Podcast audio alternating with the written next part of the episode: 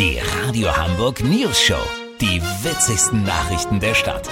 Mit Olli Hansen, Jessica Burmeister und Peter von Rumpold. Äh, Guten Tag. Gerade Radfahrer und Fußgänger ärgern sich häufig über Falsch- und zweite Reihe Parker. Tatsächlich kann mal eben schnell ein Croissant rausholen für einen Radler lebensgefährlich sein. Zu diesem Zwecke gibt es jetzt mit wegeheld.de und einigen anderen Anbietern Apps, die Anzeigen per Foto leicht machen und die Parksünder überführen. Für die einen der einzige Weg zur Verkehrserziehung, für die anderen übles Denunziantentum. Olli Hansen, wie ist deine Meinung zu solchen Apps? Also Peter, ich ärgere mich über beides. Über gedankenloses zweite Reihe parken, aber auch über Leute, die das sofort anzeigen müssen. Ja, es gibt, sorry, Arschgeigen, die sowas regelmäßig machen und eine Anzeige auch verdient hätten. Aber wer ohne Sünde ist, werfe den ersten Stein. Weißt, wie ich mein? Bevor man so eine App benutzt, vielleicht erstmal überlegen, ob man sich selber wirklich immer korrekt verhält. Ob man nicht auch mal völlig in Gedanken war beim Abbiegen. Ob man es nicht mal eilig hatte oder mal eben vor der Haustür was ausladen musste. Es stehen nämlich noch ganz andere Apps in den Startlöchern. Ach wirklich, äh, welche denn?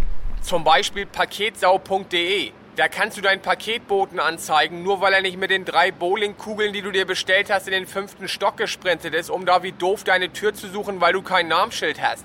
Nächstes Beispiel. Im September geht gassisau.com an den Start. Da kannst du Hundebesitzer anzeigen, die ihren Wauwi im Park mal für eine Viertelstunde ohne Leine laufen lassen. Das ist ja richtig schlimm. Oder die Altpapierferkel-App. Die überführt denjenigen, der mit dem letzten Pizzakarton das fast zum Überlaufen gebracht hat.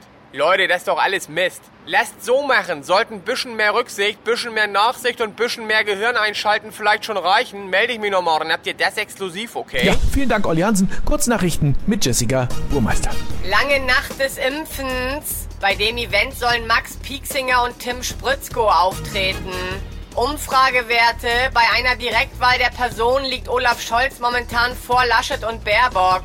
Wie er jetzt den lästigen Klotz SPD loswerden will, erklärt Scholz am Vormittag bei Radio Hamburg. Das Wetter. Das Wetter wurde Ihnen präsentiert von Corona. Hurra, die neuen Mutationen sind da. Das war's von uns. Wir hören uns morgen wieder. Bleiben Sie doof. Wir sind es schon.